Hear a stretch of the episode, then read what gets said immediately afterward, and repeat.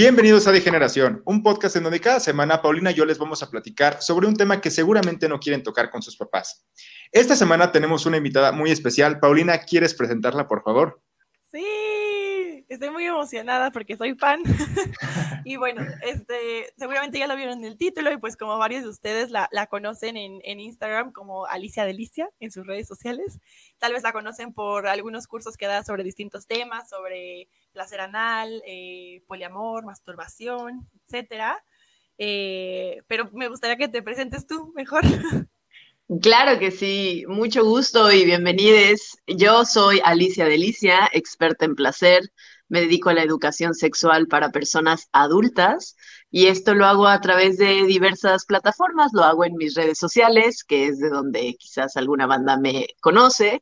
Lo hago desde Alicia Delicia Talleres y la plataforma educativa que tengo eh, y que la he llevado también a el posporno que hago de Caricia Cinema que es educativo y delicioso con tutoriales explícitos, y el de Caricia Casera, que es el que tengo con uno de mis vínculos, porque soy poliamorosa y la paso bien, o sea, la paso bien en mi vida, en el placer, y eso es lo que me ha ayudado a crecer mi plataforma y a poder llegar a tener una perspectiva mucho más chida y abierta del placer, porque siento que se, se juega este juego muy cruel en las personas donde no hay educación sexual, creces, tienes pelos, empiezas a coger, te das cuenta que quizás no es ideal y no tienes el conocimiento y pareciera que ni modo.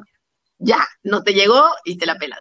Y yo me dedico a dar educación sexual para personas adultas justamente para que puedas aprender qué es lo que te gusta y cómo llevarlo a cabo para que sea el placer. Como que eso de coger por reproducción, si así lo deseas, es muy específico, pero la mayoría de la banda cogemos por placer y entonces para que haya placer hay información clave que deberíamos de recibir y eso es lo que eh, me dedico a compartir en mis plataformas. Pues, yo quiero, o sea, yo quiero agradecerte que hayas aceptado venir aquí y no solo venir, sino como que iluminarnos, ¿no? Con estos, con estos temas, porque sí, yo, yo me considero un, un amateur de estos temas, pero pues estamos aquí para, para aprender y pues muchas gracias. no, pues puedes eh, tomar tus talleres, tus talleres te van a... Sí, yo, no, yo no sabía, ya me estaba contando Pau justo antes de, de empezar y sí, hay que tomar, sí, sí lo suelo tomar yo creo. Y bueno, este, pues el día de hoy, como ya mencionamos varias veces, vamos a hablar sobre eh, el poliamor, eh, cómo es esto, vamos a hablar como desde qué es hasta cómo se toma socialmente, ¿no? Y me estaba contando, Pau, que justo hay como ciertas, eh, no reglas, pero sí cierta como estructura, ¿no? Entre las relaciones. Así es. Algo que me di cuenta, ¿no? Creciendo en esta, pues yo, yo crecí en un contexto mexicano como el de Tantes, donde es esta norma que existe, a veces explícita y a veces no tanto, de que el amor se tiene que vivir de una estructura clara, que va a ser heterosexual, va a ser monógama, va a ser reproductiva, y que se cargan distintos pesos. O sea, yo sí busco mucho hablar desde mi vivencia de ser mujer, donde desde chiquita me enseñaron que mi valor era mi físico, porque con mi físico un hombre me iba a ver, se iba a enamorar de mí, no importaba lo que dijera o no. y a partir de ahí el objetivo era matrimonio e hijes. Y entonces, mientras yo voy eh, creciendo, me doy cuenta que ese no es la inclinación de amor que tengo. Y llevo viviendo relaciones no monógamas, sí, porque es diferente, no monógamas desde los 15 años, porque tuve esta relación de mucho tiempo con un novio con el que andaba y cortaba y andaba y cortaba. Y en uno de los que corté empecé a andar con mi mejor amiga y entonces yo ya tenía en ese momento novia. No me gustaban los términos de novio, novia y el poliamor eventualmente me dio las herramientas de nombrarlo distinto pero desde un lugar muy machista yo pude tener esas dos relaciones. Digo muy machista porque cuando mi ex de ese momento le dije, me dijo que quería regresar y así le dije, oye, pues yo estoy con ella y estoy muy feliz. Y me dijo, ah, bueno, mientras no sea un vato, lo cual es súper común, el, se le conoce como el one dick policy, así como la política de una sola verga, para que, para su masculinidad frágil, básicamente. Y, y desde ahí me di cuenta que me sentía mucho más cómoda y feliz y empecé a experimentar culpa de no sentir culpa. Porque la banda alrededor no decían cómo o está mal, o si me, venía, me veían con ella, decían así como le voy a decir a él, y es como, güey, él sabe, sabe perfectamente. Eh, pero era esta idea de que lo que estaba haciendo era mal, pero yo no me sentía mal, más bien yo me sentía mal de no sentirme mal, porque pensaba que algo estaba mal conmigo. Y, y eventualmente esas dos relaciones de todos modos terminaron. Como yo al final tenía que pasar por otro proceso estando sola porque tuve una historia larga de trastornos alimenticios y, de batallar, ¿no? Y pasarla muy mal en cuanto a salud mental. Y entonces, eventualmente, entro a rehabilitación y hice cuatro años en clínica de rehabilitación, que era para trastornos alimenticios y yo sentirme cómoda con quién soy, con toda mi piel y, y lo que creo y demás. Y me vino muy bien para el poliamor. Como que esto es algo que no siempre menciono o cuento como conexión, pero algo que me di cuenta en psicoterapia era que yo le estaba pasando muy mal en mi mente y con las expectativas que tenía, de belleza específicamente, por querer cumplir lo que alguien más esperaba de mí, ¿sí? Por querer hacer lo que el resto decía de manera abierta o si no era lo que veía representado una y otra vez en medios. Y sí se me hace importante porque yo decidí en psicoterapia mandar al chile todo y decir, voy a hacer lo que me haga feliz y voy a hacer lo que me dé placer y eso me ayudó mucho a hacer cambios muy efectivos de sacar gente de mi vida y círculos y patrones. Y eso incluyó en cómo vivía el amor. Y entonces, eh, a la par, empiezo a entrarle al activismo feminista en Guadalajara. Y desde mi formación como psicóloga conozco la no monogamia. Y más importante, conocí a personas que vivían la no monogamia, porque a mí se me hace imposible siquiera pensar eso, porque yo no, yo no lo veía representado en ningún lado y ahí es donde importa mucho quién cuenta historias y cómo. Y me sirvió, me sirvió para empezar a educarme en el tema. Y entonces conocí el, la propuesta del poliamor, porque a grandes rasgos, o sea, como que está la monogamia, donde hay exclusividad sexual y afectiva, y luego está la no monogamia, y es como un paraguas de posibilidades, y está la anarquía relacional y el amor libre y otras propuestas, pero el poliamor fue la que más me gustó porque sí se refiere a tener múltiples vínculos sexoafectivos con conocimiento y consentimiento de todas las personas involucradas. Lo más importante. es clave, ¿no? Si no se enteran, no es poliamor. No. y que las bases son acuerdos. Es decir, a huevo tienes que platicar con la otra persona porque no hay expectativas sobre qué sí y qué no, pero tienes que hacer acuerdos y me mama hablar, o sea, me encanta hablar, estoy acá hablando felizmente. Entonces dije, wow, es hermoso la posibilidad de hacer diálogo y estar en el mismo plano, ¿no? Como que sacarle todo esto de, pero sí querrá esto, pero no querrá esto, pero como le digo, pero sí, bla, bla, bla, bla. Y en el poliamor se invita mucho a ese proceso de reflexión, de diálogo, de aprendizaje, eh, desde un lugar donde se sacan ciertas creencias como por ejemplo la longevidad de las relaciones. En el amor romántico se celebra mucho que entre más tiempo dures mejor. No importa la como si el amor fuera más real. Eh, y entonces era esta idea de mantener una relación siempre y cuando les venga bien. Y si no, también puede haber ruptura y no tiene que ser este drama que nos han vendido y puedes compartirte con tantas personas como quieras siempre y cuando esté hablado y estén los cuidados y para eso había que tener mucho trabajo de introspección, de reconocer que sí y que no.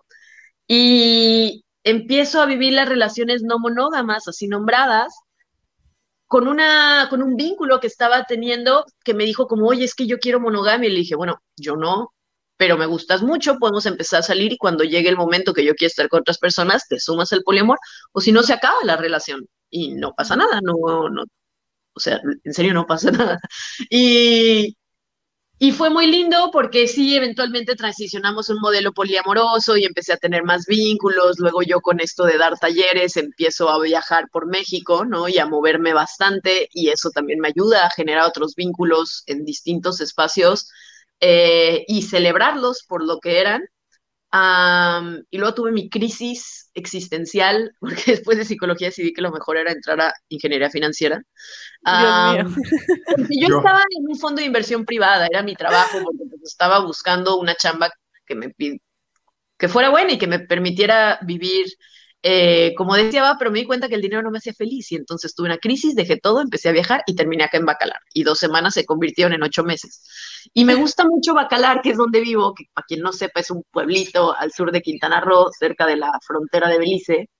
Y acá llegué a, a coger, ¿no? y a vincularme y a pasarla muy bien.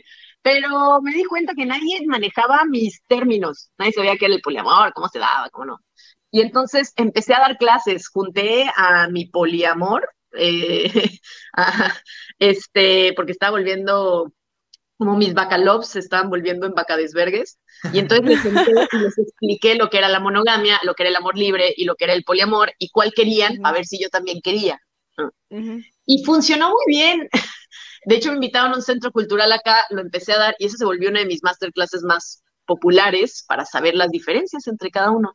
Y entonces ahora eh, tengo un vínculo que quizás es con el que más me pueden ver en mis redes sociales, que me gusta narrar cómo él era el vínculo de mi vínculo. O sea, yo lo conocí porque yo, te, yo estaba en ese momento saliendo con una hermosísima eh, morra con la que conecté muy chido y ella me dijo así como, ay, mira, tengo este otro, más que vínculo como amante, ¿no? Así como, y nos conocimos y me cayó bien y nos cotorreamos y nos ayer celebramos nuestros dos años de, coger porque llevamos menos vinculándonos afectivamente, ¿no? y, y, estaba chistosa la historia, ¿no? Como que ayer nos preguntan de qué, de qué es aniversario y yo hace dos años lo invité a una orgía. Eso es básicamente como Como que también narrar otras historias me, me gustan, ¿no? Como de la caricia colectiva. Eh, y entonces, ahora me veo en, los últimos años cómo ha crecido mi plataforma en que me siguen muchas morras que comparten ciertas características o quisieran vivir su vida así y que se ven representadas, que se me hace muy importante, que están en relaciones no monógamas, que son gordas y les gusta coger, ¿no? Ya de entrada eso es importante, y también desde la bisexualidad, porque durante muchos años de mi vida me relacioné exclusivamente con, morras, no, no porque no me gustaban los vatos, pero, pero porque en general vatos tienen que mejorar su propuesta. y que ahora lo que me pasa mucho con, con, Fran, con mi vínculo, es que somos poliamorosos, pero la banda ahora asume que yo estoy en una relación heteromonógama cerrada, ¿no? Y es como, no, o también que tengo otros vínculos que son morras, pero que deciden por las cuestiones sociales y, mucha misoginia que no quieren que lo comparten en redes, lo cual entiendo. O sea, mis redes sociales al final son una parte editada y elegida de mí que comparto ahí. Claro. Pero algo que me abrió muy chido el poliamor fue esta posibilidad de hacer acuerdos y dentro del hacer acuerdos, como con Fran, él grabó conmigo Caricia Cinema, que les digo que es esta este, esta propuesta que hice con otro vínculo con el que cogimos una vez muy mágico y me dijo, güey, esto hay que grabarlo y subirlo. Y le dije, claro que sí, pero yo no sé grabar, yo sé coger. Y me dijo, yo soy productor audiovisual. Y le dije, hagámoslo. Sí, y así cinema eh, con él y con otro amigo, ¿no? Como la primera temporada soy yo masturbándome y enseñando distintos talleres, pero la verdad está súper bonito, como, como me gusta, ¿Han visto el porno mainstream? Es horrible. Es horrible. Y entonces a mí me gusta el porno en el sentido de que me gusta ver otra banda coger y es muy cómodo hacerlo detrás de una pantalla, pero la industria en general es horrible. El contenido que ves gratuito es violento. Y como no hay educación sexual, piensan que eso es educación sexual, sexual y que eso se va a replicar. Y no, güey. Y dije, imagínate que vieras porno y que en el proceso aprendieras y te explicaran. Y esa es mi propuesta de Caricia Cinema. Y en el, la segunda temporada la quería hacer de sexo oral. De, como que me preguntan mucho, oye, ¿cómo se come una vulva? ¿Y cómo se come? No, mírate, como que por más que daba detalles no era lo mismo que enseñarles. Y eso hice en la segunda temporada, como con un vínculo con una morra muy hermosa que tiene vulva, pues enseño su vulva y enseño cómo comer su vulva y luego ya se la como un rato para que te prendas y está muy chido. y lo mismo hice con mi vínculo con su pene, ¿no? Y después hice el de cómo comer ano pero cuando hicimos el del pene fue como, oye, la pasamos bien cogiendo, ¿no? O sea, y nos vemos muy bien. Y empezamos a jugar con la GoPro y así. Y luego fue como le dije, bueno, subamos nuestra propuesta de porno. Porque aparte se vino la pandemia y, el desempleo está duro y las, cuentas igual se tenían que pagar. Hicimos claro. caricia casera porque es una propuesta casera y ha sido un boom súper lindo, ¿no? Como que ahí vamos, también como la ventaja de cómo ha mejorado o ayudado en nuestra vida sexual, lo que implica que nosotros como vínculo, o sea, que sí tenemos una relación fuera y continua, como cómo se ha vivido esto. Y, y, sacar muchos de los miedos que la banda luego siente, porque no sé si estés escuchando eso, pero ¿qué piensa tu mamá? ¿Y qué dice su familia? Y es como, todos saben. Todos dicen qué chido y qué chingón él es argentino, hace poquito conocí a toda su familia que viajó acá a México y fue como, lo senté y les di la plática de monogamia, amor libre y poliamor. nosotros somos poliamorosos, si me ven con alguien más, qué bueno. O sea, no se asusten, esto es la posibilidad. Y ha sido una aceptación muy chida, que es a lo que apuesto. Y la razón por la cual hago tanto hincapié en que importa mucho que, que ver representado allá afuera, porque esta es una posibilidad que durante mucho tiempo se satanizó y lo hicieron a querer ver muy feo, y es como la, la pasamos hermoso acá, y es posible salir de esa norma. Sobre todo las mujeres, ¿no? Justo te quería preguntar sobre eso, que creo que de por sí el poliamor está, sigue estando mal visto como en la sociedad, por así decirlo, pero siento que como mujer es todavía peor, ¿no? Porque es como el hombre se celebra, uy, tiene un montón, uy, qué chido, pero eh, una mujer es como, ay, no, es bien puta, está con muchos, como que siento que es todavía más complicado. Sí, porque en las, al menos cuando estaba teniendo relaciones sáficas con otras morras, como que nos, como que todas se vivía el estigma medio parejo, ¿no? Pero al final era como, bueno, si ya estamos en la disidencia lésbica, como pues ya, eso, otras cosas no nos importan tanto, ¿no? Más por el fenómeno que también se suele dar. Yo vivo en un pueblo, ¿no? Y entonces si cojo con una morra es la novia de la novia de la ex, de la otra, de la, como que... Todos se conocen, sí. Sí, sí, si nos organizamos, entre todos vamos a coger en algún momento, ¿no? Y, y luego empiezo a salir con Fran y también entender que si estoy con Fran y otras personas estamos con Fran, es justamente porque no es un macho de cueva, ¿no? o sea, y entonces esta respuesta que luego le daban otros vatos de, ah, campeón, estás con todas estas y demás, y era como, no, güey, qué, qué, cringe, qué feo, como que... Eh, y, y ese estigma como yo lo viví de una manera que lo pude afrontar muy rápido. Cuando llegué a este pueblo, me acuerdo que yo primero organicé una fiesta de besitos, que así suelen empezar mis orgías. Primero hay una fiesta de besos y de ahí me puedo dar cuenta a quién quiero invitar a que se quede al after. Y hice una fiesta de besos y vinieron ocho personas y luego de esas ocho personas, eh, al día siguiente o al par de días, yo llegué a este como bar local y una morra se acercó conmigo y me dice, ay, güey, yo te lo quiero decir, aunque no somos tan amigas, pero es que están hablando de ti y que tú estuviste con otras cinco personas y no sé qué. Y yo así de que tomando mi chela de que bien tranqui, yo dije, güey, ¿quién? ¿no? Y fue como, no, es que lo están mencionando. Y vi que había otro grupo más grande de personas que algunas conocí, otros no. Y me acerqué y les dije, oigan, me gustaría clarificar que ayer no estaba con cinco personas, no era ayer en Comantier, no estaba con cinco personas, éramos siete y la pasamos muy rico y no me da pena ni vergüenza y no me importa y sé que tenía en ese momento otros dos vínculos en Guadalajara y está perfecto, estaban enteradas como como no me van a slot-shamear, porque para que eso funcione quiere decir que a mí me avergüenzan mis prácticas, y no me lo dan, fueron consensuadas, la pasamos muy rico, y así como, y si te esperaban que les llegaras a invitar a otra, sépanse que están así desinvitadas todos, ¿no? por, por esta parte decir, me siento muy cómoda, me han dicho puta cien mil veces y les digo, sí, gracias, sí, sí, con muchísimo orgullo. Sí, sí, el gusto de salir en un documental que se llama Puto Paraíso para representar a la comunidad LGBTQ de Guadalajara, que ahorita está festivaleando y ha sido recibido muy lindo. Y soy la B de bisexual y mi palabra es puta, ese es el título. Y, y me encanta, o sea, ya me queda muy claro dónde sí y dónde no, y si la alternativa es ser eh, esta expectativa que tenían de mí de, de vivir dentro de la monogamia, madre, sin trabajar laboral, que no hay nada malo con esa opción si tú le eliges. Pero si yo tenía que hacer eso a huevo y si no era una mala persona y una puta, yo soy felizmente. Claro. Y creo que cambió mucho también mi salud mental en torno a eso, como que antes no quería vivir, la verdad estaba deprimida, no, me gusta nada, y yo ahora sé que si el día de mañana me muero, me muero tranquila, o sea, yo ya hice todo lo que quería y la vida sigue estando hermosa, eh, como muy plena desde ese lugar donde al final del día sí se me hace importante como cómo la paso en mi cabeza y cómo me siento con lo que hago, y está hermoso, está lindo, la paso bien de este lado. Y como una invitación a quien quiera vivir eso, que se puede hacer, es una opción. Tampoco es de huevo. No creo que el poliamor sea mejor que la monogamia. Eso es importante. ¿No? No es el objetivo, tampoco que transiciones. Como a mí se me hace que tú tienes que evaluar, porque todas traen responsabilidades, ventajas, desventajas, ¿no? Eh, y entonces haz, tu evaluación de qué te gustaría y qué no. Y aún con estas cifras tan altas de, de infidelidad, o sea, ahorita que dijiste, como no creo que uno sea más bueno que el otro, pero leo estas cifras de. Eh, hay una autora que se llama Esther Perel que sacó una, como repensando la infidelidad y habla de pero cifras así, wow, ¿qué dices? Todo el mundo pone el cuerno, es increíble.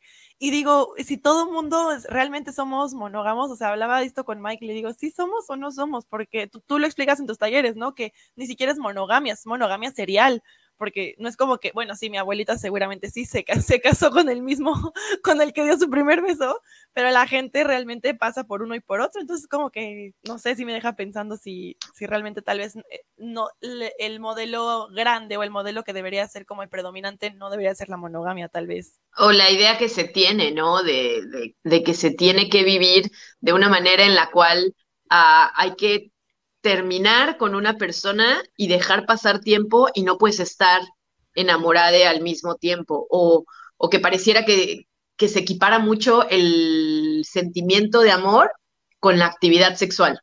Y entonces, para que sea un sentimiento de amor de verdad, tú no tienes ganas de coger con nadie más.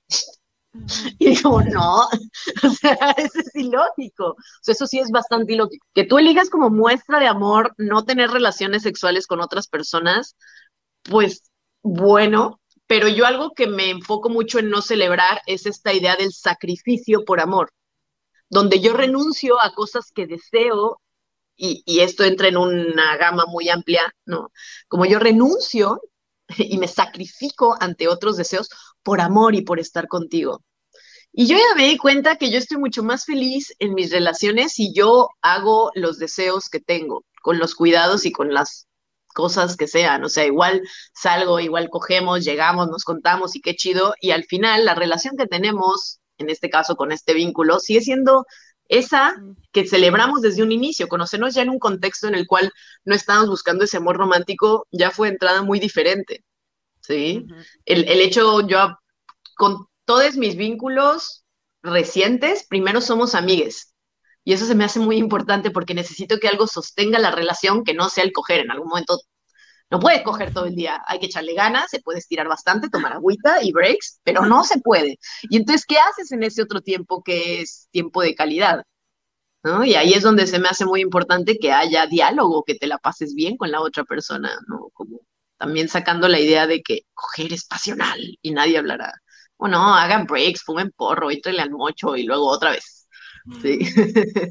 Sí, sí, sí. O sea, algo que me llamó la atención al principio eh, de lo que dijiste fue que ibas sintiendo como, cuando empezaste con esta como relación con tu amiga, ibas sintiendo como cierta presión, ¿no? Y siento que eso está muy cabrón porque cuánta gente no, ¿no? Que siente que está haciendo algo mal. O sea, eso sí se me hizo como muy importante de, pues sí, al final de cuentas justo lo que decías, de darle una voz, porque sí creo que lo que decía Pau, toma la predominancia esta idea de la monogamia y, y o sea, no solo toma esta, esta como superioridad, sino también empieza a orillar a las demás. Creo que eso es lo malo, ¿no? Que empieza como a, excluir a los demás y a sentir que los demás están haciendo algo malo. Creo que es ahí el problema y creo que es eso lo que se tiene que trabajar, ¿no? Que, que pues, al final de cuentas todo es natural, porque sí me parece como medio injusto, que se están como, no quiero decir acaparando, pero pues sí, es como de, pues, ¿por qué, no? O sea, ¿por, qué pasa eso? O sea, es importante, el fenómeno que cuentas es la de la mononorma, donde no es que alguien necesariamente ponga una pistola en la cabeza y me diga, serás monógama o te mueres, ¿no? Pero sí es la idea de que si es la única representación y hay, hay dos fenómenos. Uno es el castigo interno, la culpa, la vergüenza, el miedo de reconocer que estás sintiendo algo que, que no es bien visto. Y entonces a veces esa, esa yo siento que es de las primeras que hay que trabajar porque tienes que ponerte de acuerdo en tu cabecita para dónde va. Pero la segunda es eh, la respuesta social. En la respuesta social y en el colectivo, ¿sí? en la sociedad, hay que entender que muchísimos se jodieron y se chingaron siguiendo esta norma, a pesar de que querían algo, en especial lo veo con generaciones previas, es decir, yo no, yo me tuve que aguantar y yo tuve que hacer esto y entonces si tú te sales de allí, aquí va el castigo. Y creo que hay dos dimensiones en las cuales si es alguien anónimo, como puede que no me gusta, pero me da igual, pero si es alguien cercano, si es tu familia directa, nuclear, tu familia extendida, si pesa distinto tus amigues. Por eso yo, o sea, yo invito mucho a que rompas con esas relaciones. ¿Sí? Como no estás aquí para ser feliz a otras personas, no le debes nada a nadie, ni siquiera a tu familia, ni siquiera a tu mamá y a tu papá, como gracias, me dieron la vida, se acabó. Al final, quien va a vivir esa relación de amor eres tú. Y esa relación sexual, porque también no, quiero romantizar toda la idea de que tiene que haber amor romántico de enamoramiento. Puede haber muchísimo cariño y le ha puesto esa ternura radical de entregarme, entregarte, sin que sea una relación donde están enamorados desde hace años. Como también puedes tener toda esa profundidad, cariño y atención, aunque sea algo de una mañana, ya no me gusta decir una noche porque luego se piensa que eso se coge de noche y yo soy fan de coger de día. De noche estoy cansada y tengo Sí, sí, sí. este, y entonces esta apuesta a que vivir diferente muchas veces implica romper relaciones con otras personas y eso está bien.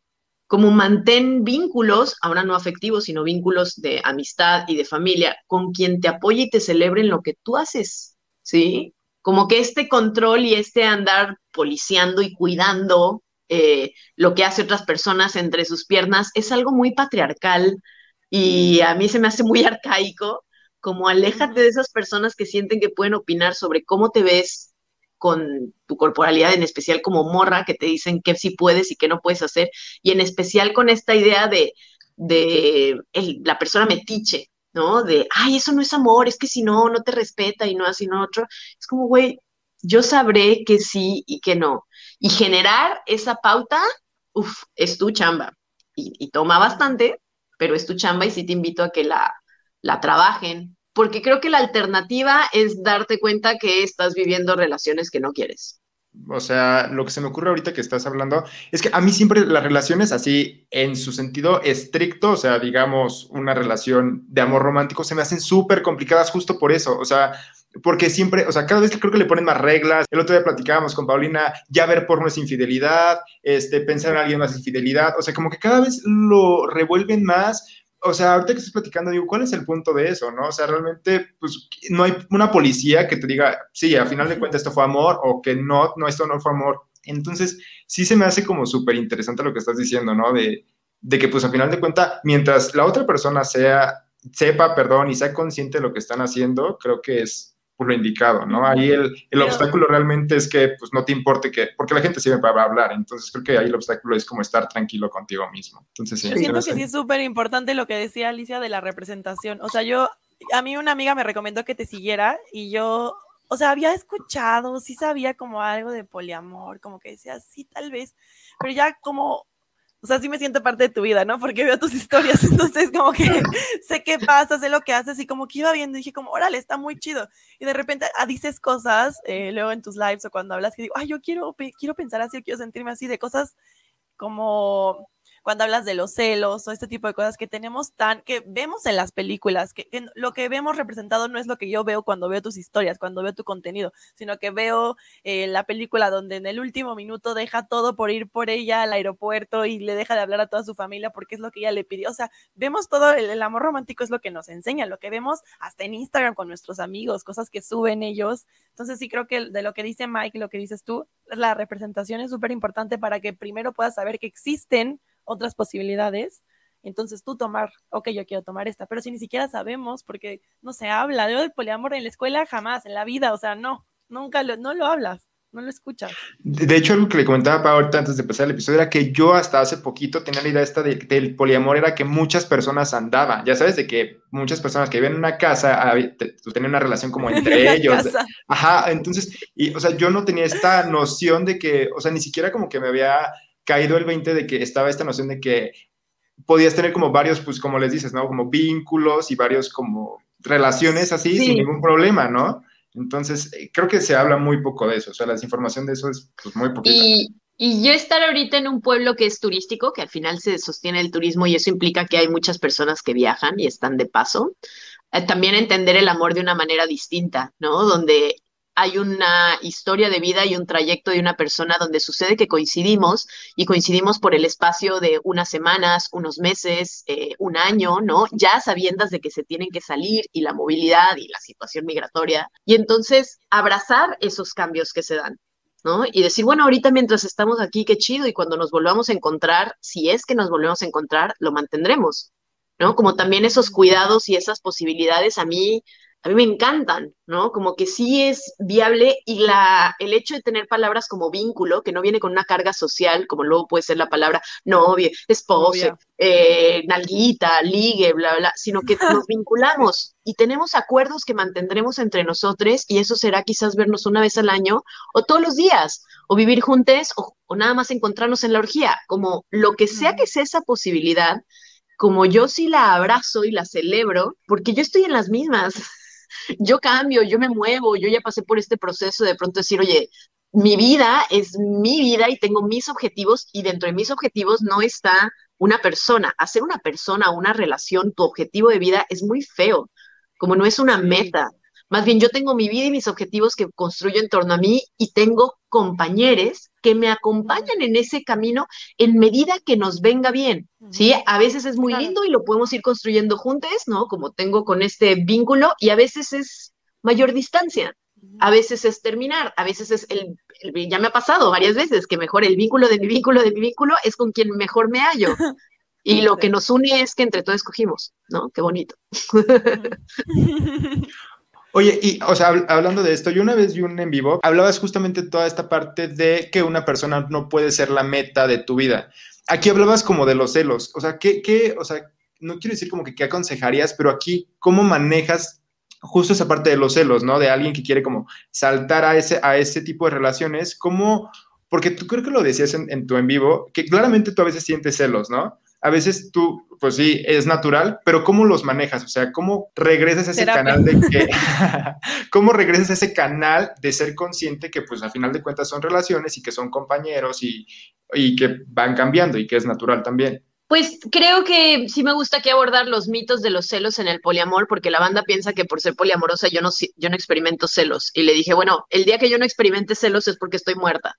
¿No? Como los celos son una respuesta humana, es como si no, güey, es que no debes de experimentar jamás incomodidad o miedo, sí, o alegría. Es como, a ver, no me quites una reacción primaria. Los celos son una gran herramienta porque cuando los empiezo a sentir, está sucediendo esto del riesgo de que siento que algo puedo perder o algo se puede quitar. ¿Sí? Y entonces, aquí sí se me hace muy importante reconocer que son una, un foco, explorar cómo lo siento y cómo los vivo, para eso yo tengo psicoterapia. Apuesto mucho a psicoterapia como este espacio de decir de dónde vienen. Quizás porque aprendí que el amor era posesión, porque aprendí que el amor era eh, que yo nunca sea excluida y hacerme el todo de la otra persona. Y es nada más elegir procesarlos distintos. Muchas veces puede venir de inseguridades y yo quiero trabajar esas inseguridades porque no quiero que mis celos me, me desgasten. ¿No? Como si he sentido celos, las días que llegó uno de mis vínculos y me dijo, no, es que cogí con tal persona. Y luego fue así como, voy a hacer muchas preguntas desde mis inseguridades, por favor, respóndelas todas. Y entonces me hacer como un cuestionario y al final fue como, a ver, cogimos porque estaba rico. Y también estas incongruencias de cómo se viven luego los celos. Como yo he sentido celos, tengo esta historia de celos en las cuales yo estaba muy celosa de un vínculo, porque él era un él y él estaba enfrente de mí en el como sillón, sofá enfrente, besándose con alguien más, ¿no? Y estaba sintiendo celos. Lo que, lo que me gusta clarificar es que yo estaba en el sillón de enfrente con dos personas, ¿no? como teniendo actividad sexual. ¿sí? Pero estaba celoso de lo que estaba haciendo el otro enfrente. Y es esta parte de decir, uff, como ahí tengo yo que trabajar mi ego, ¿no? Mis mismas como comparaciones que luego están sucediendo, el qué espero y qué no espero y de dónde viene esta sensación de control y de posesión. Como, y lo que hice fue reírme, ¿no? Y después lo conté y lo platiqué. Y saber, o sea, nombrarme así como que hipócrita, porque así lo sentí. Pero real, ¿no? Pues era la experiencia que estaba teniendo en ese momento. Y eventualmente me llevo esa información y yo sí soy muy fan de psicoterapia, ¿no? De bajarla ahí, de desmenuzar, de ir mucho hacia pensar cuáles fueron mis referentes de, pues, de amor, lo que para mí era o no era amor y en torno a qué me iba a sentir bien. Y cuando me doy cuenta que interioricé, que aprendí, que hay una creencia que no me gusta, es trabajarla hasta cambiarla. Porque durante mucho tiempo creo que todos acá somos, eh, estamos sujetes a lo que sea que nos enseñaron en nuestro círculo eh, de origen. Sí, o sea, porque aparte, ¿sabes que Yo tengo esta idea, o bueno, yo me considero muy liberal en el sentido en el que, por ejemplo, tengo amigos que es como, justo, tengo amigos desde que consideran ver porno algo que no le perdonan a su pareja y yo decía, no, o sea, yo no tengo problemas si mi pareja, por ejemplo, coge con alguien más, pero que no se enamore de alguien más, ¿no? O sea, ahí sí en lo sentimental, que no, que no como que interfiera conmigo, pero entonces es como mucho más amplio, ¿no? Es como un espectro mucho más amplio y pues, la neta es que sí se necesita mucha como autorreflexión de, de decir, oye, pues es que esto es, esto es más grande que tú, ¿no? Esto es, pues no se trata, es, siento que es hasta egoísta ese pensamiento, no sé. Anonadado, sí, hace una gran diferencia en cómo lo piensas justamente por esta subjetividad de la infidelidad. ¿no? Esto es algo que luego también hablo, como para algunas personas es si cogen y no se enamoran, está bien. Si se enamoran pero no cogen y no se tocan, entonces está bien, ¿no? Como que está, pues a veces incongruencia de pensar que el amor debería ser respetado hasta cierto punto. Y si haces una revisión de tu historia de vida, en algún lugar llegó ese aprendizaje, pero ahora que te das cuenta, puedes evaluar si eso es algo que quieres mantener ¿o no? En los vínculos, yo tengo una, una, pregunta. Tú puedes definir también, oye, este, yo quiero que tú, o porque ah, hay jerarquías, ¿no? Quiero como que, bueno, puedes definir jerarquías. Quiero que tú seas como mi vínculo principal y puedes estar con, con otros y otras, pero que solamente sea sexual, ¿no? La vinculación, o que solamente sea emocional, o no, en el poliamor es todo, pues tienen que ser vínculos como son. O, o a lo mejor me puedes decir, ¿sabes qué? Cuando hay vinculación sexual no hay manera de que no haya vinculación emocional. Eso es fake. Claro, y siempre hay una vinculación emocional, eso es súper inevitable. La importancia, yo creo que sería justamente hacer como esta pausa de decir, oye, ¿quieres que esos sean sentimientos de enamoramiento? O sea, como que eso luego sí puede haber una diferenciación, porque luego están también los otros de cariño y los de amistad, y algo que hemos empezado a reconocer, porque ya estaban ahí, es que cada que tú te enamoras de alguien es porque tienes la capacidad de sentir ese amor y no se acaba, no es finito, ¿no? O sea, yo me puedo enamorar de Pau y si después me enamoro de Mike, como no, no es que digo, ay, ni modo, Pau, te toca la mitad del amor. O sea, se imaginan como, como una mamá teniendo a sus hijas y diciendo, uy, nació el tercer hermano, entonces ahora vamos a, sacarle amor a esta otra persona. Sí, sí. ¿Cómo funciona?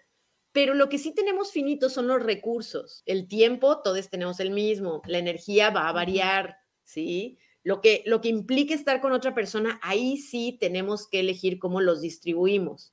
Y a veces nuestro cerebro, en una, nuestra mente, intenta dar lógica a todo esto diciendo, bueno, si hay esto, pero no hay esto, entonces está bien. Si hay aquel componente, pero le quitamos, entonces está bien. Y al final son viajes de control que cada quien se hace para sentir que está que tiene poder sobre la situación. Y no, sí. Sí, sí. No, pues eh, sí, o sea, la verdad es que sí, sí, cambia el, la foto, o sea, todo esto que platicamos. Y pues no sé, o sea, si quieran dar como alguna conclusión, algo ya para terminar. Yo agradecerles como que al final esto es una vez más una plataforma en la cual pueden escuchar una historia distinta, como el generar acuerdos me ha permitido a mí vivir el amor, creo que de una manera más expansiva, con mayores posibilidades, realmente teniendo la, capacidad de elegir que sí y que no, al punto de que pueda lograr tener este tipo de proyectos con Fran como el de Caricia Casera, ¿no? O sea, como en serio, hablar nos ha permitido mejorar muchos aspectos de nuestra relación y decir, wow, no me imaginaba, porque por más que lo deseaba, me costaba imaginar llegar a vivir una relación tan abierta, tan libre, donde en serio fuera celebrada tanto lo que me gusta y lo que no, y construir a partir de lo que compartimos, ¿sí? Y esa diferencia que no es en torno a quiero cambiar a mi vínculo, sino cómo podemos crecer de ahí o en torno a. Y saber que esto es algo que pueden ver representado en mis redes sociales. Mi, mi Instagram personal está en transición. Oh, porque la censura está cabrona, pero ahorita ya voy a estar en Alicia-Delicia, ahora con seis A. Me he encerrado mucho la cuenta porque mi contenido ofende a mucha banda. No fuera otras cosas más normalizadas como hipersexualización, pedofilia, trata de personas, porque ahí sí, Ahí se puede. Pero yo que vivo abiertamente mi sexualidad y que elijo en lo que comparto y cómo vivo el amor, ah, no, eso le molesta a mucha banda. Ah, mi pezón, mi pezón es muy powerful, cierra. Así de potentes, no lo pueden ver, se te queman las pupilas. Claramente. Entonces, gracias, gracias por esta plataforma. No, gracias a ti. Gracias a ti, de verdad, por tomarte el tiempo, por venir, estamos súper contentos. Y bueno, eso fue todo eh, por esta semana. Eh, espero les haya gustado. Nos vemos en la que sigue. Yo fui Mike y Pau. Yo fui, ya no eres. yo, sí sigo siendo Pau. Seguiré siendo Alicia de Alicia. Excelente.